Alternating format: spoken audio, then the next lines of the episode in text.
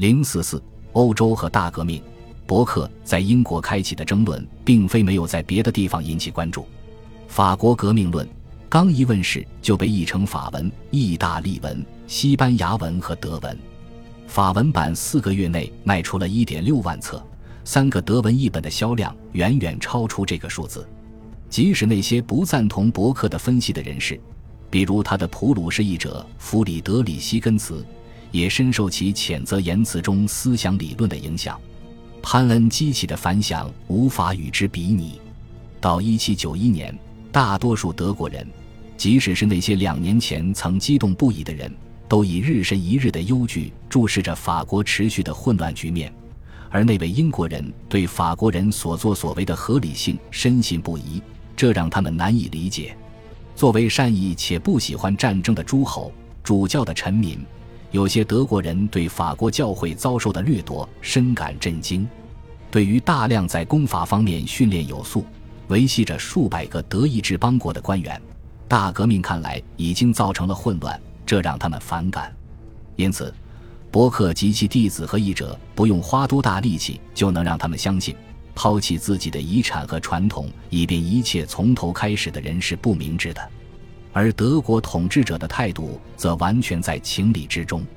一七八九年八月，国民议会在对封建主义发起攻击的过程中，曾作出决议，剥夺众多德国统治者从威斯特伐利亚合约中获得的某些颇有价值的永久权益，但对此没有任何赔偿。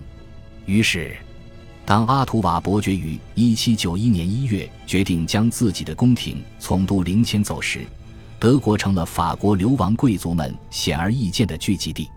阿图瓦伯爵在一段漫游之后落足于科布伦茨，这个城市是他的姑父特里尔大主教的首府。这件事发生在瓦楞逃亡前几天。几周之后，他的哥哥普罗旺斯伯爵跟他会合。瓦楞事件之后，数千名逃离法国的新流亡者也聚集到这里。如果他们不想继续顺着莱茵河上行，可以前往另一位教会诸侯。美因此选帝侯的领地与孔代亲王会合，他们刚到德国便开始组织战争，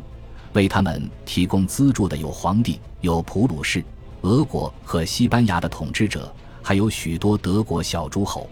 备战引起的混乱以及流亡贵族行为方式中惯常的傲慢，使得莱茵地区的百姓对他们先有好感。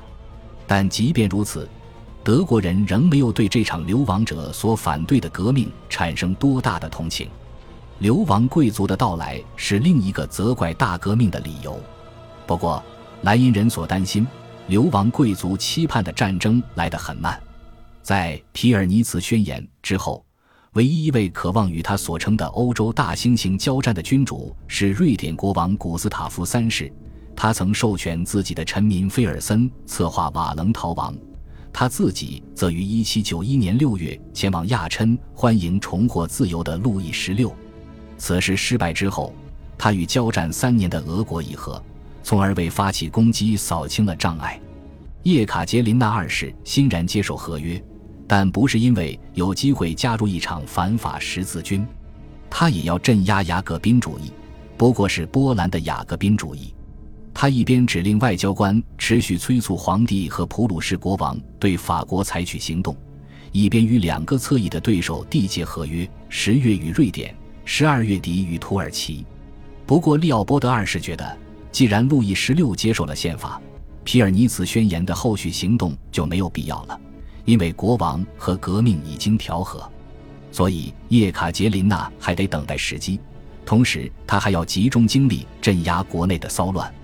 来自法国的资讯具有颠覆性，但大多数政府对这一点迟钝的让人吃惊。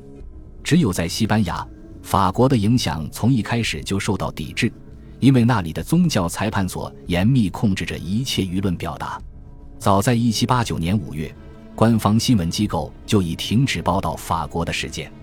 9月，佛罗里达布兰卡授权宗教法庭取缔一切直接或间接鼓励不服从的作品。尽管这位大臣此前一直以其开明态度著称，一七九一年，军队封锁边境，所有外籍居民都必须到当地机关登记。这些措施十分成功，以至于一些法国流亡贵族发现，西班牙的一些村庄直到1792年甚至还没有听说过法国大革命。欧洲其他地方很少有采取这种隔绝政策的，但是到1791年，大多数政府都开始后悔当初的开放。瑞典于1790年实行新闻审查，1792年这一政策达到顶峰，禁止从法国输入任何文字材料，不准以任何形式涉及法国事务。1790年4月，俄国警察获准监视关于法国的宣传和看起来可疑的机会。两个月后，女沙皇因为看到亚历山大·拉季舍夫的从圣彼得堡到莫斯科旅行记而勃然大怒。他认为书中对农奴制的谴责和对自由的颂歌是受到了法国人的启发，是在号召推翻现存制度。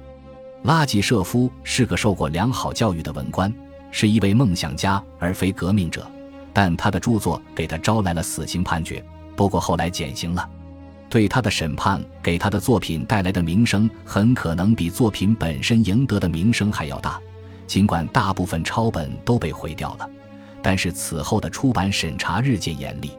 人们之所以对法国大革命原则的潜在危险性越来越敏感，无疑与首先在英国爆发的思想辩论有部分关系。但在这一过程中，更为重要的是瓦楞逃亡和路易十六随后遭受的屈辱。所有君主都视之为可怕的，也许还是不祥的先例。君主们的恐惧肯定太夸张了，因为法国之外的革命者表现得很虚弱，哪怕是在一切都有利于他们的时候。但是君主们不了解这一点，他们只知道，欧洲最辉煌的君主已受尽他的臣民的凌辱。瓦楞之后，巴黎日益高涨的反抗浪潮亦不能让他们安心。法国的革命者虽然发表了和平声明，但他们始终相信自己坚持的原则是普遍有效的。在一七九零年六月十九日国民议会的一次著名会议上，阿纳卡西斯克鲁茨被允许带领一个自封的国际代表团走上议会讲坛，宣称此刻在法国吹响的号角正在唤醒所有受奴役的人民。这些人中间还有奇装异服的演员。一些更为冷静的旁观者对此深感不屑，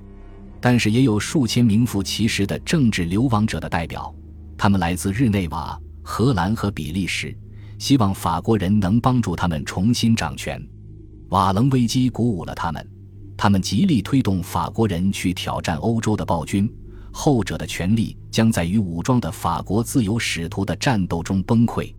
但在即将终结的制宪会议中。没有人相信这一点，王室也不相信，因为军队显然已经瓦解，数千军官已逃离军营，加入流亡行列。幸运的是，军队没有被要求去兼并阿维尼翁，因而制宪会议最后的一个挑战举动代价很小。但是，欧洲可以超然地注视法国事态发展的日子已经结束了，革命者开始逐步以向邻国输出难题的方式来解决难题。恭喜你又听完三集，欢迎点赞、留言、关注主播，主页有更多精彩内容。